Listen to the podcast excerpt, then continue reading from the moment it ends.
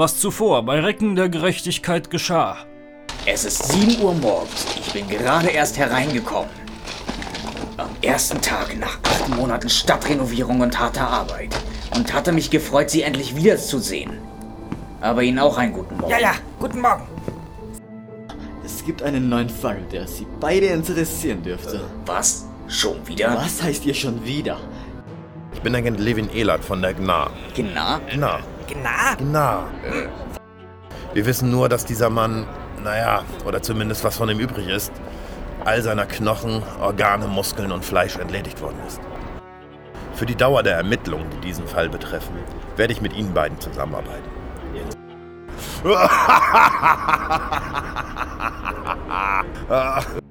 Was auch immer das für ein Wesen war.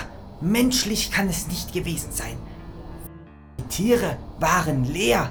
Knochen, Organe, Sehnen, Muskeln und sämtliche andere Innereien wurden entfernt, sodass nur noch die Hautschichten übrig blieben. Wie so etwas passieren kann, ist auch Förster Arnold B. ein Rätsel. Herr Brink! Herr Brink, sind Sie zu Hause? Sieht ziemlich verlassen aus hier, oder? Vielleicht ist er umgezogen. Frau Brink. Herr Brink ist nicht mehr da. Rabbel die Sie sind manchmal ein richtiger Angsthase, Markus Maria. Was wollen Sie denn hier noch? Ich will mir die, naja, Leiche ansehen. Furchtbar. Äh, ein Augenblick, Telefon. Markus Maria zu Güldenstein. Äh, was? Wir kommen sofort. Fortsetzung folgt.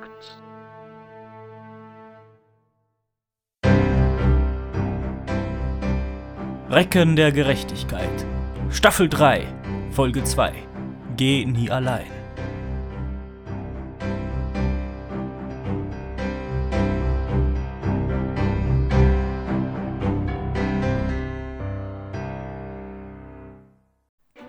Was ist denn los, Markus Maria? Nun, äh, Herr Junge ist gerade ins Krankenhaus eingeliefert worden. Etwas oder genauer gesagt, jemand hat ihn angegriffen. Ah, äh, woher wissen Sie, dass es jemand war und nicht etwas? Weil ein Etwas normalerweise keine Streifschusswunde an seinem Oberarm hinterlassen hätte. Das ist tatsächlich unwahrscheinlich. Äh, warum haben Sie gesagt, dass wir kommen? Ähm, weil er unser Chef ist Ja, und? und weil Agent Ehlert gemeint hatte, dass wir kommen sollen. Agent Elert. Ich weiß nicht, aber irgendwie finde ich Elert unsympathisch. Sein ganzes Auftreten. Wie er geht. Wie. wie ein Gockel. Der Chef stirbt schon nicht daran, Markus Maria. Er ist hart im Nehmen. Und wir haben hier einen frischen Tatort und eine Leiche. Ist ja alles schön und gut, Julius. Aber wir können auch einfach die Spurensicherung anrufen und sie in Ruhe arbeiten lassen. Wir sollten zumindest herausfinden, wer den Chef angeschossen hat. Stellen Sie sich doch einfach mal vor, die schießen auch uns an. Da haben Sie recht. Trotzdem, Sie hätten ja auch sagen können, wir kommen in einer halben Stunde oder so etwas. Julius, wollen Sie vielleicht da bleiben und der Leiche Gesellschaft leisten? Holen wir einfach die Spurensicherung und fahren. Na gut. Aber wenn wir etwas Wichtiges versäumen und irgendwas übersehen, dann sind Sie schuld. Äh, ja, ja. Auf dem Weg zurück kommt den beiden der Pendlerverkehr in die Quere und sie erreichen erst nach einer Dreiviertelstunde das Krankenhaus, in dem Herr Junge versorgt wird. Grünmantel? Herein! Wo zur Hölle waren Sie denn so lange? Wir haben im Stau gestanden. Sind Sie jetzt ein Polizist oder nichts? Sie haben ein Blaulicht, Grünmantel. Aber das ist nur für Notfälle. Ich wurde angeschossen. Äh, ja, von wem eigentlich? Wenn ich das wüsste, wären Sie nicht hier. Ach, Das letzte Mal, als ich nachgesehen habe, wurden Sie fürs Nachforschen bezahlt.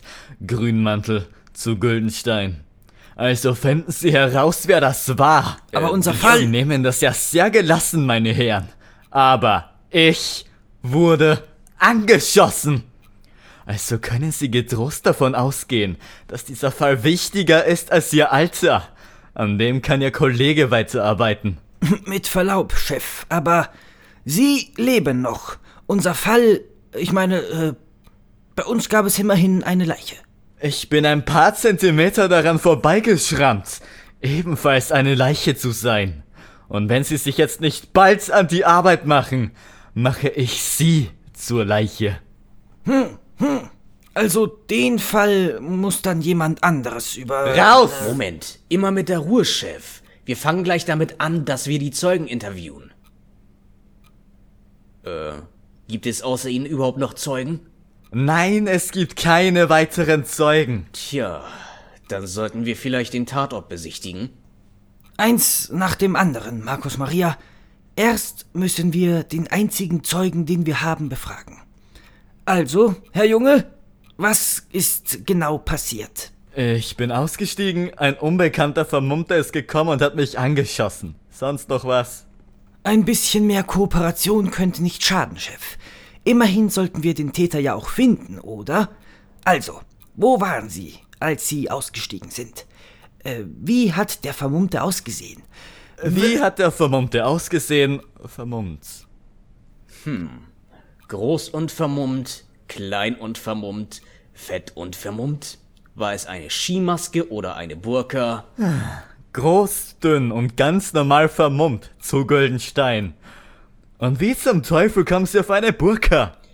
Äh, naja, hätte ja sein können. Weiter im Text.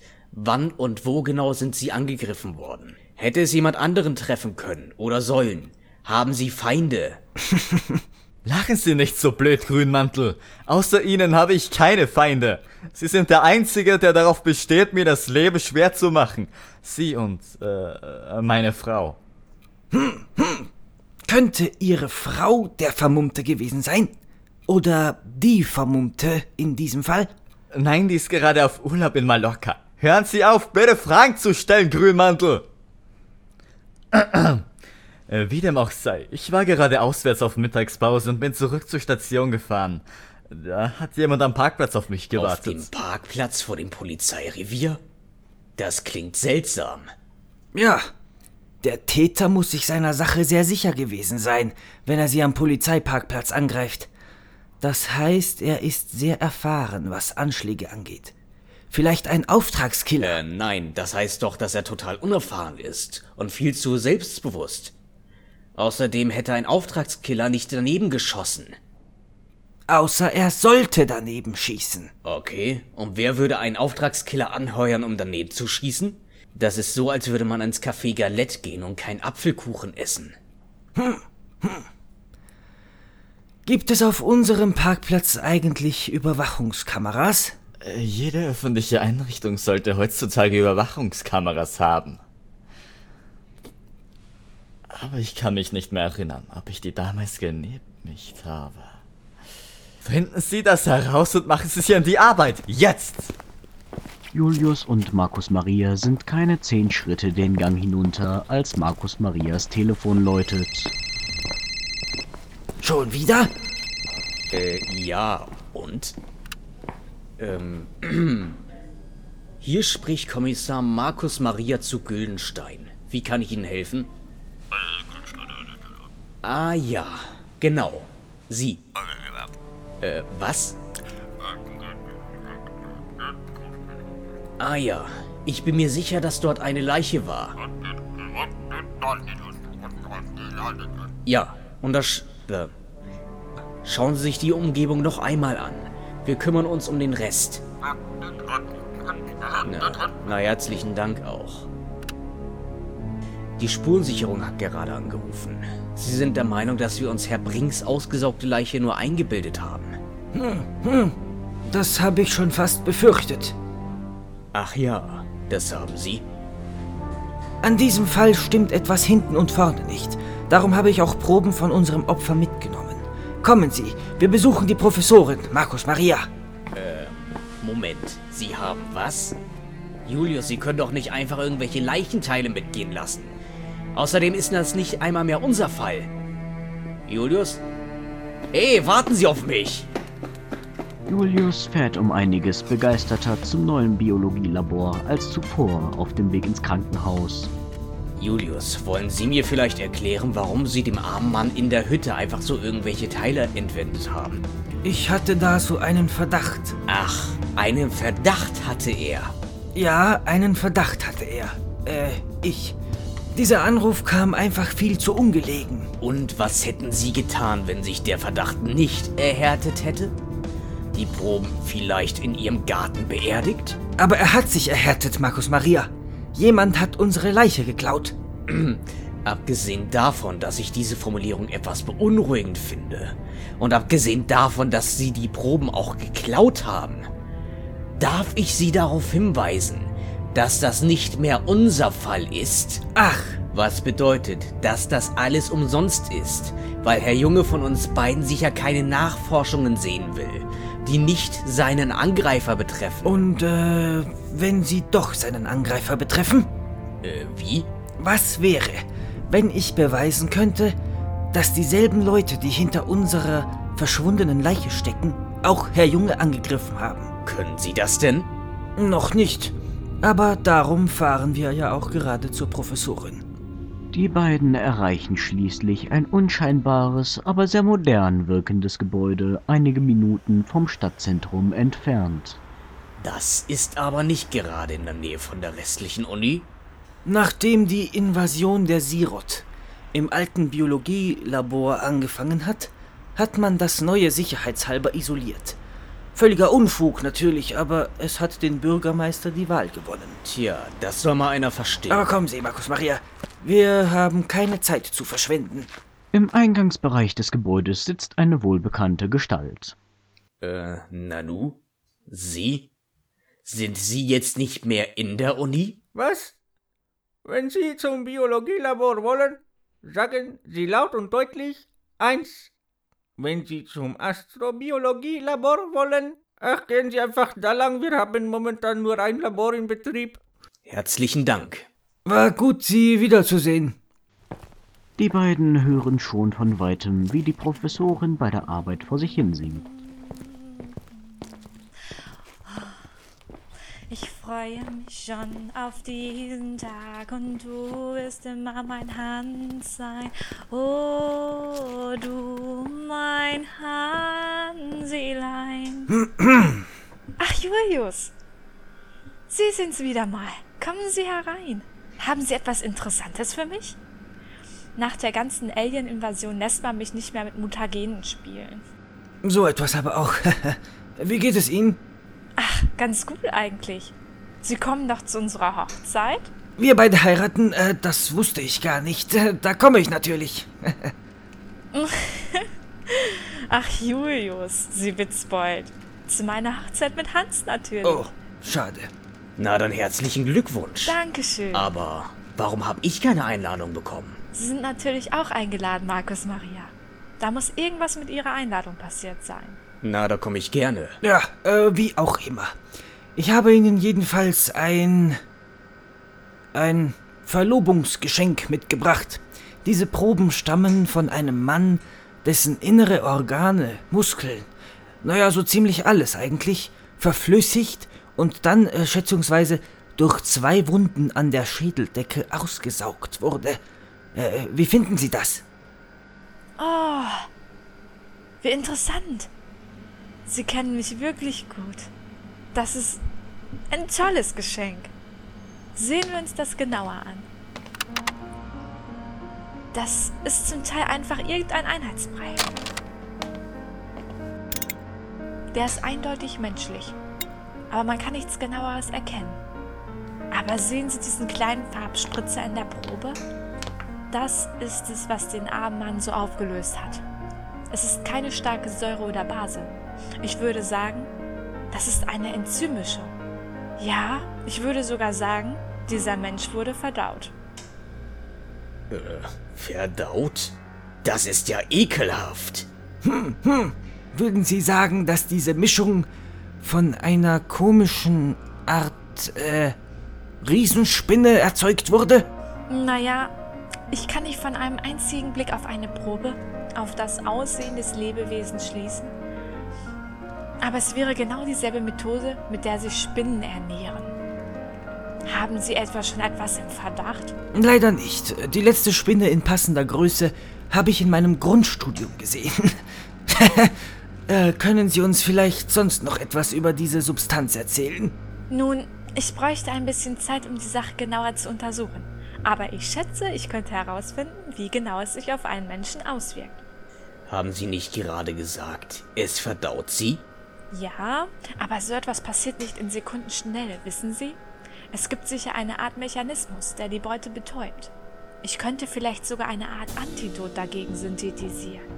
Ach, falls wir mal in eine Situation kommen, wo wir verdaut werden? Ganz ehrlich, ich habe nicht vor, mich essen zu lassen. Ich glaube, das hat niemand vor, Markus Maria.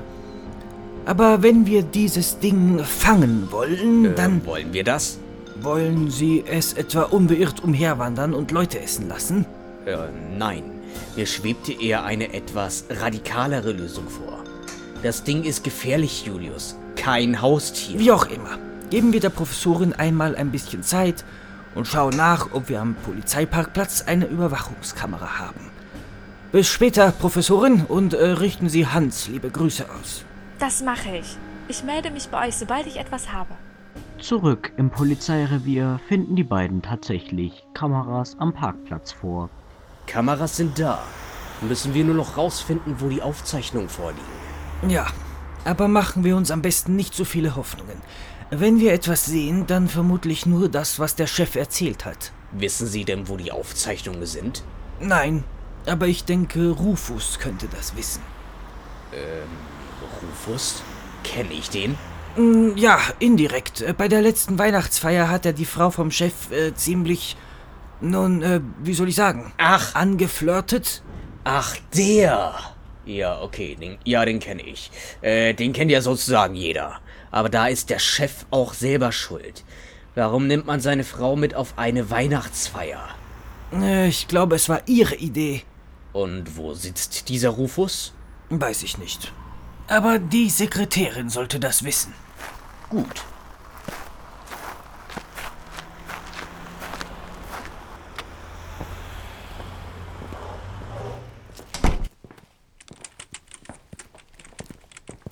Ach, Sie sind schon wieder zurück, Julius und Markus Maria.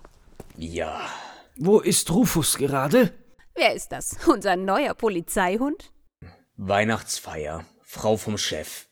Ach, der, der sitzt oben im fünften Stock. Seit der Chef das damals rausgefunden hatte, hat er den Armen in die Besenkammer verbannt. Und dabei konnte er Also Besenkammer im Immerhin fünften hat die Stock. Frau vom Chef ihm ja keine Chance gelassen. Ich meine, im Das ist ja alles ganz schön, aber wir haben es eilig. Also, ich könnte mir das nicht erklären. Kommen Sie auch, Markus Maria? überhaupt noch mit ihr zusammen ist. Warum er sie überhaupt Äh, ja, ja. Immer langsam, Julius. Ich meine, Ein Mann ist kein D-Zug. Mannschaft auf einer Weihnachtsfeier. Wer macht denn sowas auf einer Weihnachtsfeier? Da haben sich alle Menschen lieb. Und diese blöde Kuh.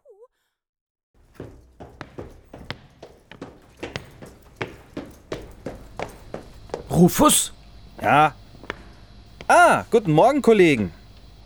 Äh, guten Morgen. Es ist 15 Uhr. Ah, naja, seit ich hier oben bin, habe ich mein Zeitgefühl ein bisschen verloren. Äh, ihr seht's ja, keine Fenster. Was kann ich für euch zwei tun?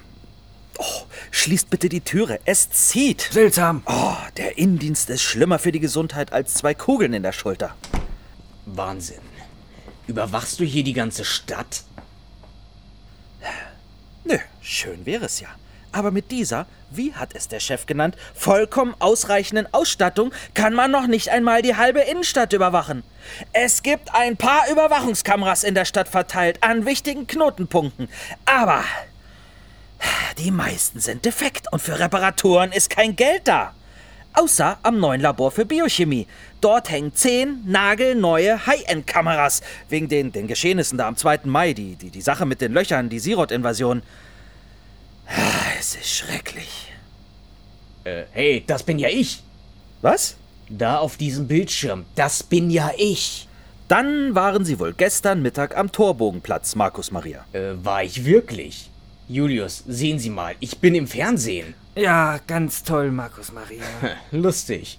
Jetzt sehe ich, dass da ein Fleck auf dem neuen Hemd ist. äh, und schon bin ich auf dem Weg zurück ins So, Geschäft. Schluss jetzt mit diesem Unfug. Rufus, haben Sie die Aufnahmen von heute, als der Chef angeschossen wurde? Ja, seither bin ich wieder richtig gefragt. Schon das halbe Revier war bei mir. Fast so, als wäre ich nicht der Ausgestoßene in der Besenkammer. Hm, wir würden das Band auch gerne sehen. ja, sehr gerne sogar. Das wird nicht viel bringen, ist leider nicht halb so lustig, wie ich es mir gewünscht hätte. Und die anderen haben auch alle nichts finden können. Aber die anderen sind auch nicht so gut wie wir. Stimmt's, Julius? Ja, das stimmt. Wir sind die Besten. Himmel, Julius, wo haben Sie das Popcorn denn her? Finden Sie das nicht etwas geschmacklos? das ist noch von den Witzbolden vor euch. Die hielten das mit dem Schießen für einen großen Spaß. Äh, ernsthaft? Die haben wohl noch nie eine Leiche gesehen und, äh, Julius, gibst dir mal bitte das Popcorn? Was? Äh, ja, hier. Aber Sie haben recht, Markus Maria. Das Popcorn schmeckt wirklich nach gar nichts. Äh, hier ist das Band von heute Mittag. Also, das war um 13 Uhr und 24 Minuten. Äh, hier, hier sieht man den Chef, wie er aus dem Wagen steigt. Ja, das sieht aus wie der Chef.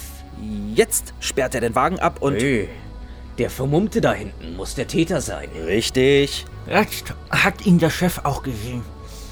Er scheint ihm irgendetwas zuzurufen. Haben wir denn keinen Toten? Nein, die guten Kameras waren dem Chef zu teuer. Die brauchen wir ja eh nie. Hm.